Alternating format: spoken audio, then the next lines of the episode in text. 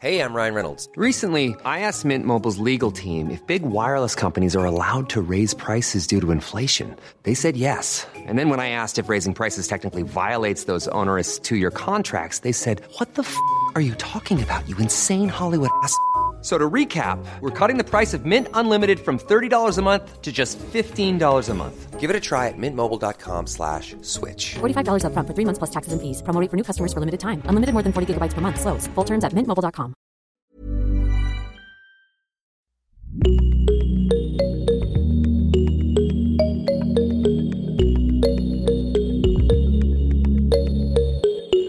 Salut, salut, c'est Anne Fleur. Bienvenue dans Génération Podcast, le podcast qui t'en recommande d'autres, invite les podcasteurs et podcasteuses à se raconter de l'autre côté du micro et qui met en lumière les podcasts indépendants. Aujourd'hui, nous allons mettre en lumière un podcast tout jeune qui s'appelle Mesdames. Ce podcast, qui est une idée originale de Johanna Cincinnatis et de Olivier Montaigu, met à l'honneur les femmes, du passé comme du présent, des femmes aux histoires peu visibles qui ont accompli des choses incroyables dans la région Occitanie. On y parle de résistance, d'aviation ou encore d'archéologie. Ce podcast est un véritable petit bijou en 5 épisodes que je dévore chaque lundi et j'ai eu, à mon tour, envie de vous les faire découvrir. Ensemble, avec Olivier et Johanna, nous revenons sur l'aspect militant de leur création, sur le processus créatif qu'ils suivent, le travail en équipe, l'enseignement régional et sur comment ils ont réussi à faire financer leur podcast tout en restant complètement indépendants. Alors c'est parti, je vous présente Johanna Cincinnatis et Olivier Montaigu.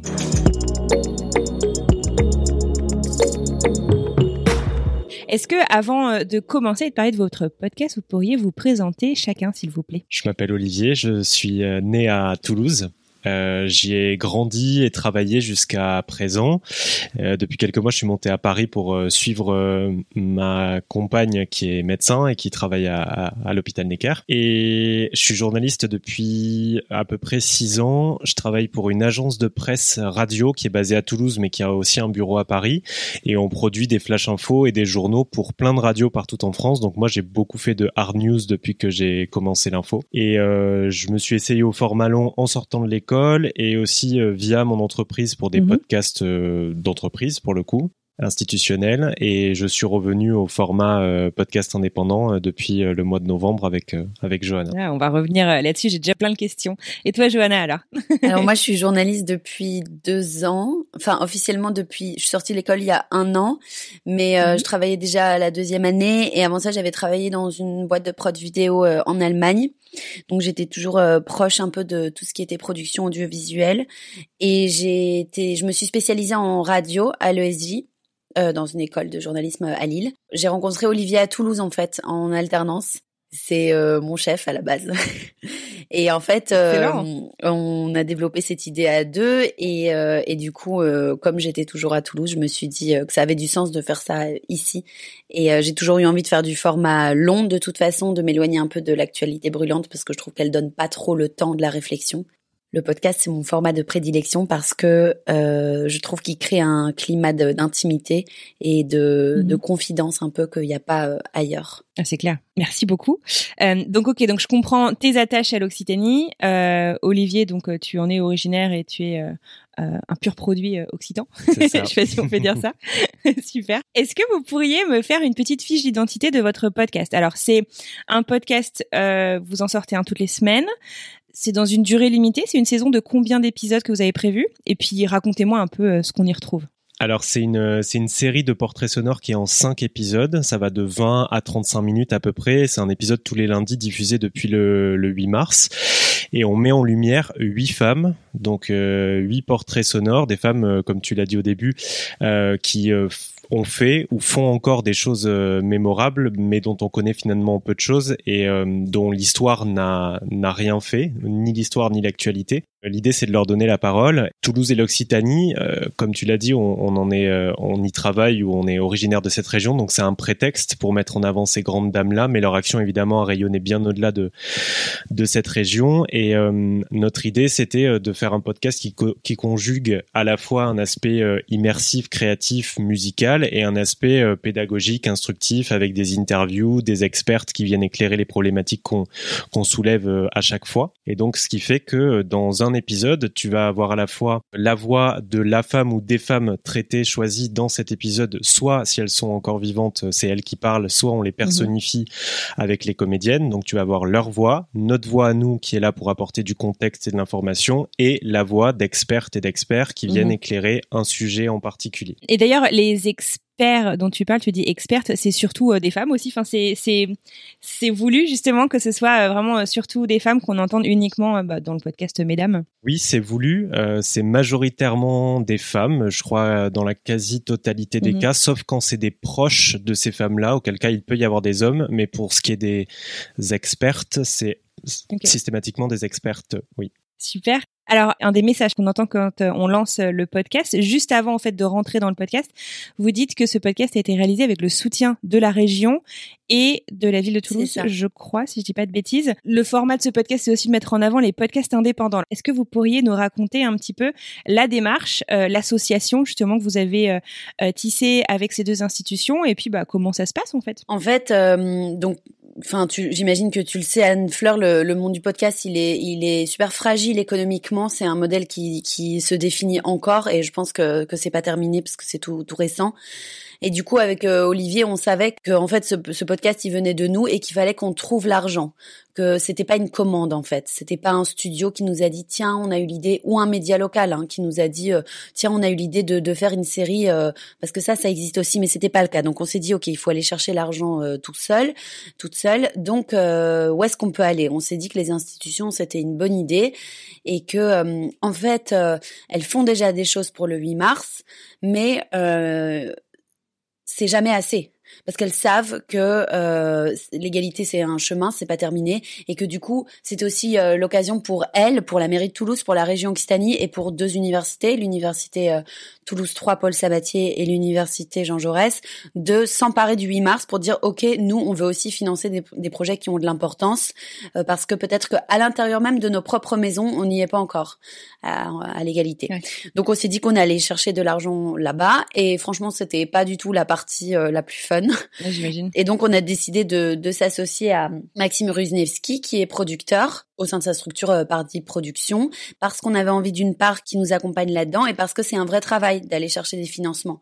C'est pas un travail de journaliste, c'est faire des demandes, faire des dossiers, savoir où chercher, savoir comment communiquer avec ces institutions euh, et on parle pas à une institution ou à quelqu'un de la mairie de la même manière qu'on parle à une source. Donc on s'est accompagné de lui et, euh, et en fait euh, ça a bien fonctionné et même jusqu'à très tard où on pensait que en fait on travaillait gratuitement que ce truc allait voir le jour mais euh, à quel à, nos dépens et enfin et à quel prix. Et en fait finalement jusqu'à tard on a attendu et il y a encore des des aides qui nous sont parvenues. Donc euh, donc ça valait le coup quoi. Donc c'est aussi un message que j'aimerais bien adresser à, à, des journalistes qui se disent ah, je sais pas comment je vais me, comment je vais me payer qui voudrait mes mon travail qui voudrait mes podcasts. En fait il y a des gens là qui ont de l'argent. Enfin je veux dire on paye des impôts pour des institutions qui ont intérêt à financer ces choses là donc ça vaut le coup de, de, se bouger. Et ce qui nous a plu aussi dans l'aspect institution, euh, plus que l'aspect euh, vendre à, un média par exemple, c'est que quand on a eu un contact avec elle au départ, avant de, avant de nous associer avec le, le producteur, c'est qu'elles nous ont d'emblée parlé de partager notre podcast sur des espaces numériques de travail auprès des lycéennes, des lycéens, auprès des collégiennes et des collégiens. Et nous, l'aspect pédagogique et l'aspect diffusion auprès d'un public jeune nous a beaucoup plu. Donc c'est aussi pour ça qu'on s'est dirigé vers ces institutions-là. Alors c'est oh, c'est hyper intéressant. Donc euh, c'est votre conseil peut-être pour euh, des gens donc euh, pas forcément d'ailleurs journalistes parce que les podcasteurs il y en a quand même de plus en plus qui n'ont rien à voir avec le monde du journaliste aussi qui se lance c'est de s'associer en fait avec quelqu'un qui sait où aller chercher les financements et donc l'aspect institutionnel effectivement il y a la il y a la, je sais pas si on peut dire ça, j'allais dire la, la pureté de l'audience, en fait, le fait, bah voilà, que vous allez porter votre message à une population, donc là, en l'occurrence, des lycéens euh, à qui ça va vraiment parler, puis bah, en espérant euh, faire un peu bouger les choses. Est-ce que vous êtes tout de suite parti justement sur l'Occitanie ou est-ce que dans cette euh, logique de euh, trouver un message euh, un peu ciblé, bah vous vous êtes dit non, on va on va se centrer sur une région, ça n'a pas été fait et enfin comment comment est-ce que vous êtes arrivé là? Je voudrais juste juste rajouter un truc à Anne Fleur, c'est que ouais. en fait l'avantage de des institutions qui nous accompagnent, c'est que le projet il est toujours resté le nôtre. Il a il a pas été vendu en fait et c'est ça qui est super important aussi et qui est méga difficile, c'est sûr. C'est que euh, on n'a pas eu de ligne éditoriale à suivre. On n'a pas, même si euh, on est on est soutenu par la mairie et la région, on a euh, ouvertement critiqué euh, la ville parfois quand elle ne met pas à l'honneur des femmes qui ont fait des choses incroyables. Ça c'est aussi vraiment un luxe qu'on a eu de pouvoir se dire mm. on a totale marge de manœuvre totale et on peut dire plus ou moins ce qu'on veut. Enfin, on peut tout à fait dire ce qu'on veut sans avoir quelqu'un qui achète le projet et qui dit mais attention, pourriez-vous quand même faire un épisode sur euh, telle députée euh, qui est toulousaine parce qu'elle fait des choses bien? Non, c'est ça qui est cool aussi. C'est canon, ouais, t'as bien le dire. Oui, c'est bien parce que c'est des institutions, mais c'est pas pour autant un podcast institutionnel. Et en ça, ouais, on a eu on a eu beaucoup de chance. Et euh, elles ont eu un droit de regard quand même par curiosité, voir quels étaient les portraits qu'on choisissait. Pour ce qui est des universités, évidemment, elles nous ont dit bon, si vous pouvez mettre l'accent sur un épisode sur euh, des femmes scientifiques, par exemple, euh, ça peut être intéressant pour nous. Mais pour autant, on n'a pas été contraint de, de, quoi, que ce soit. D'accord. Et alors, justement, comment est-ce que vous les avez choisies, euh, les femmes que vous avez décidé de, de, de mettre en avant dans votre podcast? En fait, on avait des idées de où on voulait aller, de quel genre de profil on voulait couvrir. On voulait surtout que ce soit le plus diversifié possible. Et en fait, Olivier a eu plein, plein, plein de très bonnes idées. Et ce qui est génial, c'est que c'était par hasard des secteurs ultra masculins. Genre, euh, ça a hmm. été la science beaucoup, alors que c'est trusté par euh, par des profils masculins. Le dernier l'avant-dernier épisode, euh, il va parler d'aviation. Il y a un épisode sur des femmes dans la. Le premier épisode, c'est sur une femme dans dans le milieu de l'archéologie. Euh, ensuite, il y a la médecine. Enfin, c'est vraiment, euh, ça a été un hasard, mais c'est quand même Olivier qui a eu des très bonnes idées pour les profils. Et pour le coup, moi, ils me sont venus parce que j'ai euh, travaillé un petit peu pour la Dépêche du Midi à un moment donné, et forcément, en évoluant dans une ville euh, ou dans une région, on, on, finit par les croiser à un moment donné, ces, ces femmes-là, même si c'est très bref. Euh, j'avais travaillé sur la question de la résistance à Toulouse, par exemple, et donc j'avais déjà entendu le nom de Marie-Louise Dissart, qui est notre, euh, notre héroïne de l'épisode numéro 3. Donc c'était voilà des noms que j'avais vus passer, et donc on a un petit peu creusé, et on s'est rendu compte qu'il n'y avait pas énormément d'infos sur elles, mhm. finalement, et, et, pour autant qu'elles avaient fait des choses incroyables. Et quand on a un peu élargi ça à la région, on s'est rendu compte que euh, partout il y en avait des femmes comme ça. Et donc euh, il y en a en Occitanie comme il y en a très certainement euh, en Île-de-France, en Picardie, en Corse, en Bretagne. Et à chaque fois, dans n'importe quel domaine, il y a des pionnières, il y a des femmes qui ont fait des choses incroyables. Donc il suffit juste de creuser un petit peu. En fait, ce qu'il y a aussi qui est cool, c'est qu'une fois qu'on met le doigt dans l'engrenage, quand on en voit une, on les voit toutes en fait. Euh, c'est comme mmh, si tu commences à t'intéresser, je sais pas moi, au sujet des tennisman polonais, j'en sais rien, ou des joueurs d'échecs, parce que ça c'est un peu plus d'actualité. Mais en fait, euh, euh ton lien, ça t'amène à quelque chose d'autre. Quelqu'un va te parler de quelqu'un d'autre, de quelqu'une d'autre en l'occurrence, et du coup, ben après, euh, elle nous tombait dessus en fait, parce qu'après on racontait le podcast autour de nous, et quelqu'un m'a dit mais en fait, la, une des premières avocates de France, elle est de Toulouse, et c'est vrai que c'est le cas. Donc on aurait pu tout à fait aussi parler du droit et du métier d'avocate, parce qu'en en fait elles sont elles sont partout quoi, mais c'est juste qu'on ne les voit pas, c'est dramatique. Ouais, bah c'est plutôt une bonne nouvelle qu'elles soient partout quand même en général. Comment est-ce que euh, ça paraît peut-être un peu bête, vous êtes journaliste, donc c'est peut-être votre métier, mais comment est-ce qu'on trouve justement plein d'informations, de quoi en faire des épisodes qui sont quand même très denses, très riches et euh, passionnants, à partir de, de profils de personnes qui ont été quand même relativement invisibilisées par l'histoire? En fait, elles sont invisibilisées par le commun des mortels mais elles sont connues dans leur discipline. C'est ça qui est vicieux. C'est que quand on marche dans une ville en France, euh, on va se dire euh, ah mais je connais ce nom, euh, Léon Gambetta, Jean Jaurès, Victor Hugo, je les connais. Lui il a fait ça, lui il a fait ça, il a pas fait ça lui. Et en fait, ce qu'il y a c'est que on sait qu'ils ont fait quelque chose, et puis euh, très vite on, on, remonte un peu la piste. Mais en fait, à l'inverse, les femmes, c'est pas du tout le cas. C'est-à-dire qu'elles sont connues dans, leur, dans leur domaine d'expertise. Par exemple, si vous demandez à un historien de la résistance ou une historienne de la résistance, c'était qui Marie-Louise Dissart, il va dire ah ben c'est facile, c'était elle qui était, c'était celle qui était à la tête du réseau Françoise. Elle a sauvé des centaines d'aviateurs britanniques, etc. Mais si vous demandez à des lycéens, c'était qui Marie-Louise Dissart? Mais c'est le c'est le trou noir quoi. Mhm. Donc euh, aller chercher des gens qui les connaissent, ça va, c'est pas trop compliqué. Ce qui est génial, c'est de les faire connaître aussi. Après, ce qui est des plus compliqué, je crois, c'est qu'il y en a qui sont mortes déjà, et puis euh, qui ont vécu il y a 200 ans. Donc euh, les sources, elles sont un peu plus, elles se tarissent plus vite. Et souvent, les personnes qu'on a rencontrées qui euh, avaient étudié euh, ces sujets-là, c'était aussi dans une démarche assez militante pour les faire reconnaître. Par exemple, bon, on reprend le sujet des, résistantes, mais la Elérica Leroy, qui a donc beaucoup travaillé, qui est intervenante dans l'épisode 3 et qui a beaucoup travaillé sur le cas de Marie-Louise Dissart, elle s'est battue pour que Marie-Louise Dissart, donc l'une des plus grandes résistantes de France, ait une plaque à son nom dans la ville de Toulouse, ce qui n'était pas le cas jusqu'en 2011, ce qui est quand même alors que des, des places Jean Moulin et des métros, euh, je ne sais quoi, il y, en a beaucoup. Mm-hmm. Et donc ces gens-là, ils sont dans une démarche de ouais de, de, de, combat pour les faire reconnaître. Donc euh, quand on les trouve, quand on arrive à trouver ces gens-là pour les épisodes, forcément qu'ils ont beaucoup de choses à dire sur ces femmes. C'est des mines d'infos quoi, j'imagine des mines d'or. Mm. Vous avez dit euh, un, un, truc, je crois que c'est Johanna, euh, tu disais que finalement bah voilà des histoires comme ça, on va en retrouver justement dans toutes les régions. Du coup, forcément en fait, je me demande est-ce que vous vous êtes dit tiens bon bah voilà, je suis peut-être pas picarde mais peut-être qu'il y a des histoires cool à faire en Picardie pour une saison 2, en Bretagne pour une saison 3. Enfin, est-ce que vous avez cette cette volonté en fait peut-être de continuer à voilà à, à, mettre en valeur en fait encore comme ça d'autres histoires de femmes un peu partout en France. Mais en fait c'est euh, oui c'est super tentant mais après ça a plus de sens quand on habite dans la ville euh, qu'on couvre. Moi j'aimerais bien le faire pour euh, la Belgique parce que je suis belge et qu'il y a aussi des femmes qui ont fait des choses géniales et qui sont pas connues et, et que j'ai habité à plusieurs endroits mais mais ici ça avait du sens parce qu'en en fait c'est attachant. C'est ça rend la ville attachante aussi. Parce qu'après de, mhm. de marcher dans la rue de la Où Marie-Louise Dissart a vécu, de voir la plaque, de se dire euh, meuf, on t'a pas oublié ce que t'as fait, c'est bien. Enfin, ça rend vraiment. Mhm. Et puis ça apporte aussi toute une compréhension de la ville qu'on n'avait pas. Il y a des stations de métro, je savais, je savais même pas, même même celles qui portent des noms d'hommes. Enfin, il y a une station qui s'appelle François Verdier à Toulouse. Tout le monde qui habite à Toulouse connaît cette station mais je sais pas combien de personnes sont capables de me dire c'était un résistant. Mais je pense que c'est aussi lié au fait qu'en France, les programmes d'histoire sont nationalisés et du coup, c'est dommage parce que ça rompt un peu un attachement à la région. Alors, je dis pas qu'il faut tous mm. se mettre à parler breton et corse, mais ce que je veux dire, c'est que c'est, c'est important, ça crée un, un ancrage. D'abord, il faut pas supprimer les langues régionales, mais bon, ça c'est un autre débat. un autre débat. mais ça crée un ancrage hyper important, quoi. Surtout dans un monde où tout va très vite et très loin et où euh, parfois on se dit mais en fait où est-ce que j'appartiens moi? On s'est dit que peut-être qu'on pouvait étendre le projet. Je sais pas, Olivier, peut-être tu veux en parler.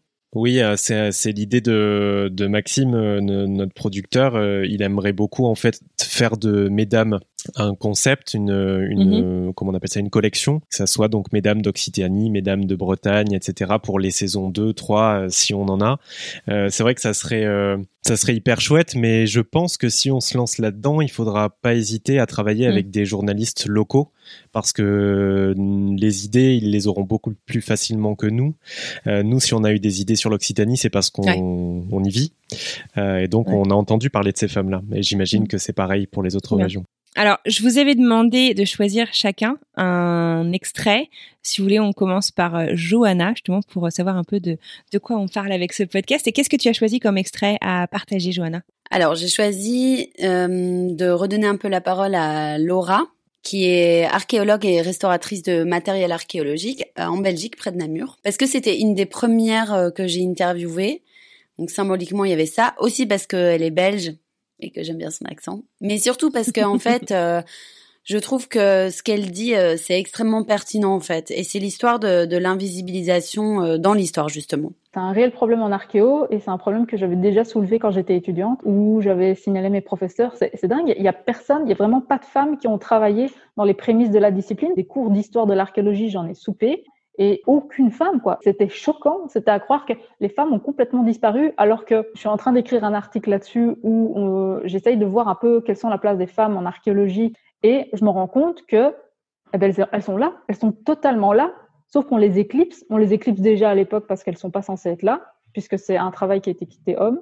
Et après, on les éclipse des grandes synthèses de maintenant, je veux dire, euh, jusqu'en 2020. On les passe sous le tapis, non, c'est pas très intéressant, on va pas les mentionner. Elle s'indigne bien du fait que des femmes ont existé et pourtant on n'en a rien fait. Elles ont existé, elles ont fait des choses et pourtant dans nos disciplines respectives, mais même dans les écoles de journalisme, moi j'ai jamais entendu parler vraiment de femmes journalistes.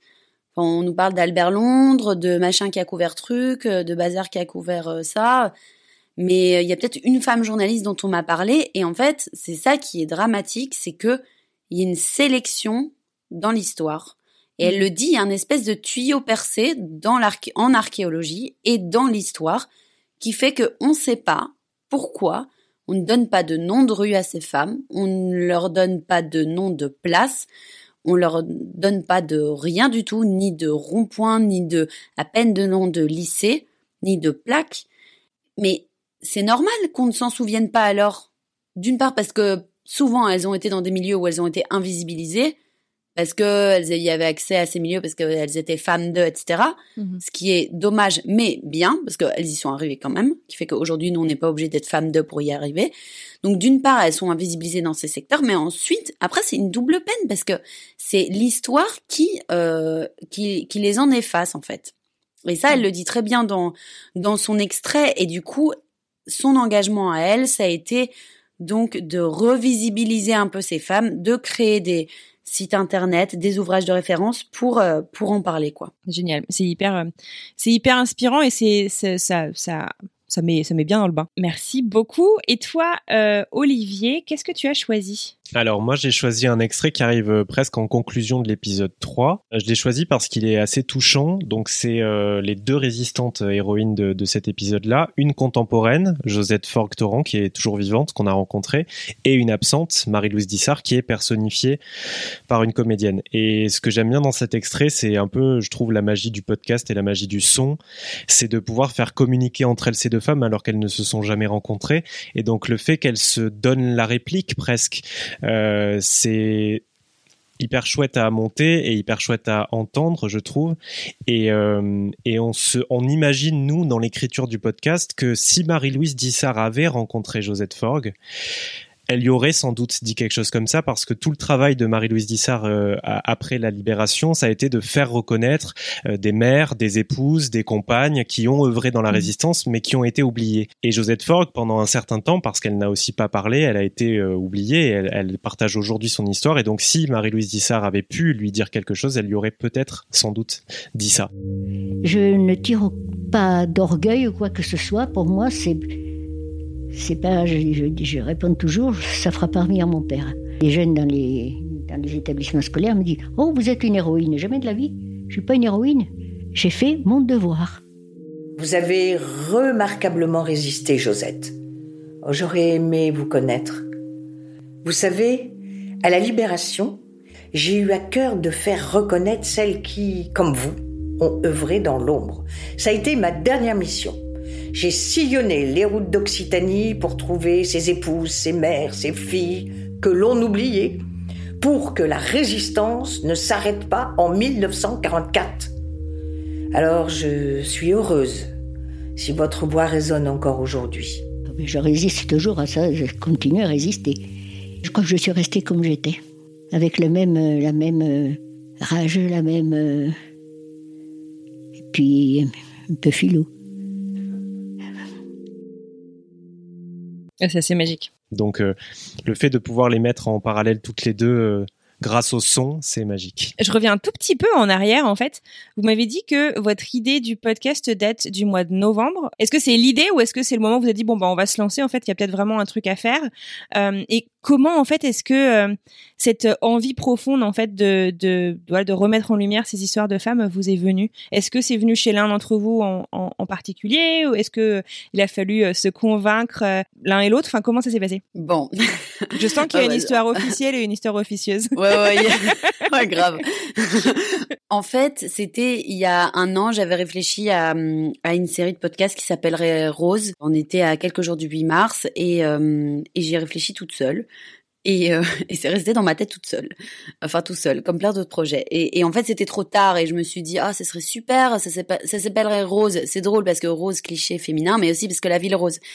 Et euh, et puis je me suis dit non mais enfin euh, c'est trop tard et puis je je sais pas on verra bien et puis en fait euh, j'ai été confinée pendant trois mois à Bruxelles et quand je suis revenue à Toulouse euh, j'ai retrouvé Olivier à la rédac et je me suis dit mais he's the one parce que j'avais déjà entendu qu'il avait euh, qu'il avait fait du théâtre qu'il avait joué dans une pièce qui s'appelait Patriarchie qu'il était ultra sensible à la question du féminisme et bah, du coup aussi investi engagé et qu'il adorait le podcast et mais je savais pas qu'il travaillait aussi bien et on savait pas qu'on aurait autant de travail. Donc on réfléchit toujours au jour où on s'est dit viens, ça te dit on fait ça et on était là ouais ouais pourquoi pas.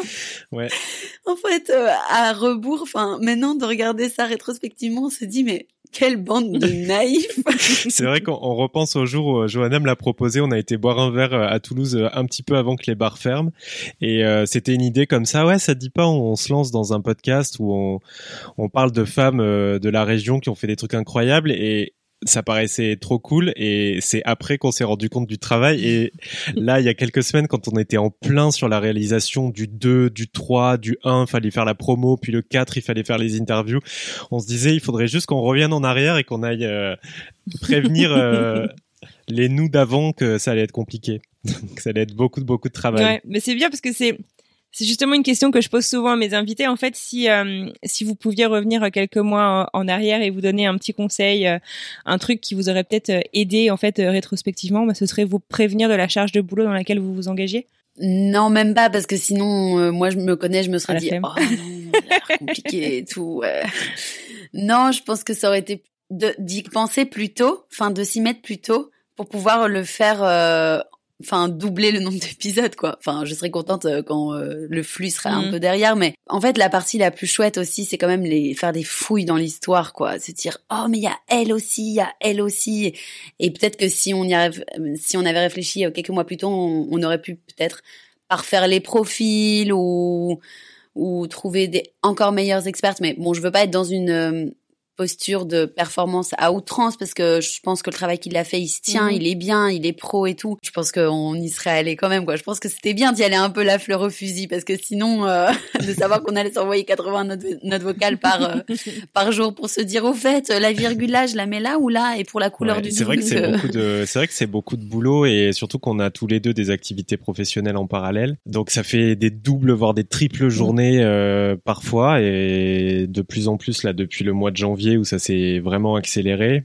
Et parce que c'est c'est tout hein, le podcast c'est enfin tu le sais très bien mais c'est euh, euh, c'est du du, du temps d'interview de préparation de recherche euh, de d'enregistrement après le montage ensuite euh, tout ce qui est de la promotion autour du podcast le contact avec le producteur avec le mixeur avec la personne qui fait la musique etc donc c'est beaucoup de boulot. Et là le sound design c'est vous qui faites tout? Alors on a un, on a un compositeur qui nous a fait la musique originale de Mesdames et les virgules sonores qu'on entend dans les épisodes qui nous mixe l'épisode. Mais par contre, c'est nous qui montons tout, tous les effets sonores, toute la musique, etc. Ah on la monte et lui ensuite il harmonise tout. Franchement, bravo, c'est vraiment magnifique. Et c'est ça qui est génial aussi, c'est que hum, c'était que c'était un, gros projet mais à, taille humaine et du coup euh, ça nous a épuisé mais ça nous a permis de tout faire et ça c'est trop bien parce que du logo euh, au choix des, des protagonistes au montage à la musique enfin on a vraiment eu euh, euh, une marge de manœuvre ultra large. Et ça c'est c'est super satisfaisant de pas devoir euh, être contraint à aucun moment. C'est clair, vous avez réussi un sacré pari en fait de rester indépendant euh, à plein plein plein d'égards, euh, tout en étant soutenu, en travaillant donc avec un producteur, tout en travaillant avec des institutions. franchement, chapeau. alors, tu disais Johanna que Olivier était un grand fan de podcast quand tu lui as un peu parlé de ton idée. C'est quoi vos inspirations podcast à l'un et à l'autre? Moi, le premier podcast que j'ai adoré vraiment, c'était Transfert de Slate. Oh, tout le monde dit ça. Mais c'est vraiment, pour moi, c'est, c'est vraiment de, s'il y en avait un que je, s'il y en avait qu'un que je devais écouter, ce serait vraiment celui-là. Après, euh, grâce à mon travail, parce que je travaille pour, euh, pour Télérama et donc je fais de la critique podcast, j'en écoute beaucoup, beaucoup. Mm. Bon, après, le Génial. désavantage, c'est que, euh, du coup, je dois en écouter plein de différents. Il y a des fois, j'ai envie de me faire une saison entière et, mais j'ai écouté des trucs, euh, des trucs incroyables. Donc, transfert pour moi, parce que aussi, genre, je trouve qu'il a une approche thérapeutique de dingue, vraiment, et que, euh, enfin, c'est c'est général dans le sens où ça touche plein plein de gens qui n'ont rien à voir. Et euh, aussi euh, par contre dans ce qui est de la réalisation voilà il est assez simple c'est euh, micro euh, rédaction et euh, et on y va on raconte l'histoire. Mais euh, j'ai écouté une série sur France Culture en immersion euh, enregistrée dans un studio à 360 qui raconte une histoire dystopique d'un monde donc de demain où euh, en fait la terre est immergée sous l'eau, les riches vivent en dessous, les pauvres vivent à la, vivent à la surface. Il y a une histoire de révolution qui se fomente et ça je l'oublierai jamais. C'est je l'ai écouté comme on regarde une série euh, Netflix. Enfin donc Euh, genre addictif. euh, ouais, Ça s'appelle comment? Ça s'appe euh, l'appel des abysses. Ah ok. C'est une fiction s'appelle sonore, ouais. C'est une fiction, ouais. Et je trouve Ouais. ça Oui. génial aussi de faire de la fiction en podcast. Enfin c'est Ouais. Mm. comme au cinéma quoi. Trop bien, merci. Et toi Olivier? Et euh, moi, en fait, euh, j'aime euh, à la fois les podcasts plus narratifs et aussi les podcasts où on sort d'un épisode en ayant vraiment appris quelque chose. Donc, euh, Mhm. en gros, les deux qui me parlent le plus, mais il y en a plein, hein, mais les deux. Un qui m'a vraiment marqué, c'est à la recherche de Jeanne. C'est Binge Audio, je crois. C'est dans la dans le, le- la saison euh, Connaissez-vous l'histoire, il me semble. Ouais. Ah oui et d'accord. euh, c'est une, une, une fille qui part à la recherche d'une membre de sa famille euh, qui a été déportée et donc elle, elle, elle va en France, en Israël, etc. Et à chaque fois, elle, elle utilise le prétexte des recettes de cuisine pour se rapprocher de cette femme-là. Et le- la réalisation sonore est vraiment hyper belle. Mais après, il y a des Mhm. y a des podcasts, par exemple comme je sais pas, euh, les couilles sur la table ou euh, ou peut-être une nuit où c'est des, des podcasts où on ressort de chaque épisode avec une, une masse d'informations importantes et on se dit waouh j'ai vraiment appris quelque chose dans cet épisode là quoi donc euh, Mhm. voilà ces, ces podcasts là me parlent parler comme jamais je trouve ça hyper hyper chouette aussi Ouais. Euh, Il est génial. 1000 degrés, je sais pas si tu connais 1000 degrés, euh, une, une contre-enquête sur une affaire judiciaire toulousaine. Et, et ce qui est génial, c'est que les deux journalistes, en fait, euh, parfois mettent le micro ouvert et débattent entre elles de l'enquête, de leur, leur avancée, euh, rencontrent plein de Ah, protagonistes. on suit vraiment leur enquête, c'est top. Ah oui, moi j'adore en fait poser cette question parce que en tant que grande grande fan de podcast, en fait, bah j'ai ma petite playlist Génération Podcast sur Spotify dans laquelle je mets toutes les recommandations de mes invités et, et j'adore parce que je découvre des trucs comme ça toutes les semaines. Donc merci beaucoup. En plus vous les vous les racontez bien, donc ça donne vraiment envie Mhm. d'aller les écouter. Euh, avant de nous quitter, est-ce que vous avez un petit mot de la fin, un truc que vous voulez euh, me dire, une question que je vous ai pas posée hein C'est votre c'est votre moment. ce serait plutôt un message euh, aux journalistes euh, ou aux podcasteuses qui ont envie de faire du podcast. Enfin, c'est un peu un message croisé parce que je pense que, enfin, c'est un truc que peut-être Olivier pourra partager, mais nos hum, protagonistes dans Mesdames, elles nous ont vraiment donné euh, la dalle, quoi. Enfin, euh, de faire des trucs, euh, de se dire que c'est pas parce que c'est fermé qu'on peut pas. Et je sais que le journalisme, c'est c'est un secteur difficile pour les femmes. On est 70% d'étudiantes sur les bancs de la fac et si on prend rien que les titres de la presse régionale en France, euh, c'est une femme pour 53 rédacteurs en chef sur 54 ti- Ah ouais. titres. Donc c'est vraiment hyper compliqué. Du coup, euh, j'aurais vraiment envie de dire que c'est possible, qu'il y a moyen, qu'il faut euh, se bouger, mais qu'il faut bien s'entourer, que vraiment c'est vraiment la base de bien s'entourer, parce que si j'avais pas connu Maxime avant, bah on, on se serait pas associé à lui, et si je l'ai connu, c'est grâce à une autre copine, etc. Donc je dirais vraiment que c'est possible, qu'il faut chercher les sous, que ça existe, qu'on n'est pas obligé de dépendre de grandes rédactions pour faire des choses bien, et, euh, Mm. et, et d'avoir leur euh, leur assentiment et leur feu vert pour lancer des projets, quoi. Et d'ailleurs, si j'avais pas fait mon alternance ici à Toulouse, euh, j'aurais jamais rencontré Olivier. Donc c'est vraiment une histoire de réseau, je pense, et de pousser vraiment, Mhm. vraiment de pousser, pousser. Même quand on dit la porte, elle est ah, lourde, non, faut y aller quoi. Euh, moi, deux choses. Euh, L'un, c'est que la première, c'est que je me suis dit en travaillant avec Johanna que quand on fait un podcast à plusieurs, ça, ça peut vraiment aider à se structurer, à avoir un vrai calendrier, à partager des idées. Euh, je pense que c'est tout à fait jouable de faire des podcasts seuls, mais automatiquement, quand on est deux ou trois ou quatre, euh, on, on a un- on a un regard différent. On a toujours quelqu'un qui vient nous dire, ok, là, ça, moi, je suis pas d'accord. Ça, je le ferai plutôt comme ça. Et donc, je trouve que, c'est- enfin, pour pour notre podcast en tout cas, c'était une grande force d'être deux. Mhm. Et la deuxième chose, c'est que euh, c'est beaucoup, beaucoup de boulot. Ça, c'est sûr. Mais que la satisfaction après de rencontrer ces personnes-là, ces protagonistes, de les interviewer, d'entendre leur histoire, ensuite de la partager et, et de voir qu'il y a des gens qui s'intéressent à ce qu'on dit, qu'il y a des gens qui vont écouter notre podcast alors qu'ils nous connaissent même pas et qu'ils en ressortent avec euh, quelque chose de nouveau, euh, c'est hyper gratifiant, quoi. Euh, et, au-delà de ça, c'est hyper euh, satisfaisant pour nous et mm. puis pour les protagonistes aussi. Oui, parce que on se dit qu'on on, on, a un peu apporté notre pierre à l'édifice et si demain il y a une femme en plus qui connaît euh, Jane Dieu la foi ou, ou Marie-Louise Dissart, bah c'est gagné quoi. Bah bravo parce que parce que voilà c'est hyper inspirant, comme vous le dites, c'est aussi hyper instructif et ouais c'est Merci beaucoup. C'est vraiment canon. C'est vraiment réussi ce que vous faites. Je vous souhaite une très bonne continuation. Bah, merci mille fois en tout cas. Moi, j'aimerais bien voir une saison 2 de Mesdames. et puis, euh, je passe ma petite commande comme ça. ça marche. Et puis, euh, j'ai hâte en tout cas de découvrir les épisodes 4 et 5, du coup, qui sont pas encore sortis au moment où on enregistre aujourd'hui. Et il y aura un épisode bonus aussi, mais on peut pas dire de quoi on va parler c'est la surprise. Oh, le teasing Mais merci mille fois en tout cas Anne-Fleur. Merci, euh, merci d'avoir pensé à nous. Merci pour l'invitation. Merci beaucoup. Allez, on se quitte avec la bande-annonce de Mesdames le podcast. Salut tout le monde, bienvenue dans Mesdames le podcast. Mesdames, c'est quoi en fait? Alors c'est un projet qui est né il y a quelques mois.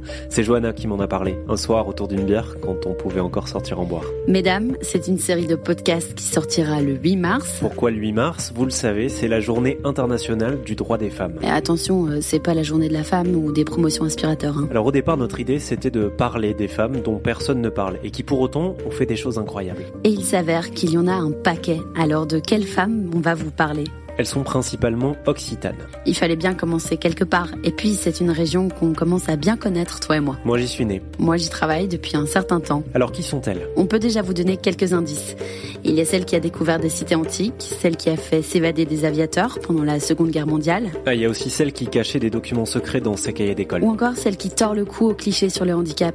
Ce qui est incroyable, c'est qu'elles sont toutes, toutes différentes. Il y en a une qui n'a pas 30 ans, une autre qui est nonagénaire, il y a des contemporaines, des femmes d'un autre siècle. Pourtant, elles ont toutes un truc en commun. Elles sont quasiment inconnues. Et c'est pour ça qu'on voulait vous en parler. On veut vous raconter qui elles sont, ce qu'elles font et pourquoi elles l'ont fait. On va essayer de prendre un peu de recul et de comprendre pourquoi c'est important de se rappeler d'elles. Parler de femmes oubliées, c'est indispensable parce que ça raconte une autre vision du monde. Ça permet de penser nos sociétés par un autre prisme et d'entendre un autre son de cloche. Alors vous inquiétez pas, il ne s'agit pas de parler de nous. Dans cette série, on a tendu le micro à des historiennes, des chercheuses, des artistes, des doctorantes, et puis aux femmes elles-mêmes, bien entendu. Alors si vous apprenez au moins une chose, et si vous prenez du plaisir à écouter mesdames, on considérera que le pari est réussi. En attendant, on vous donne rendez-vous le 8 mars pour le tout premier épisode.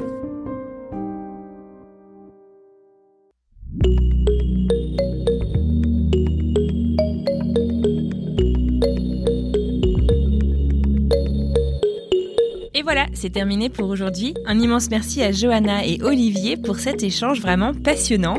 Je vous conseille vraiment vivement d'aller écouter leur podcast Mesdames. C'est vraiment un pur plaisir et depuis que nous avons enregistré, l'épisode 4 est également sorti.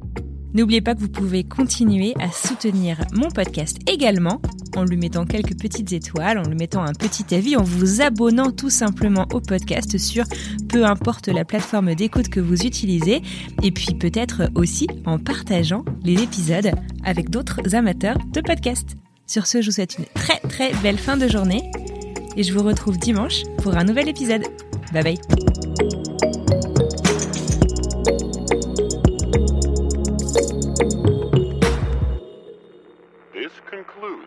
Broadcast day. Good night and God bless America. Planning for your next trip? Elevate your travel style with Quince. Quince has all the jet setting essentials you'll want for your next getaway, like European linen, premium luggage options, buttery soft Italian leather bags, and so much more. And is all priced at 50 to 80% less than similar brands. Plus, Quince only works with factories that use safe and ethical manufacturing practices. Pack your bags with high-quality essentials you'll be wearing for vacations to come with Quince. Go to quince.com slash pack for free shipping and 365-day returns.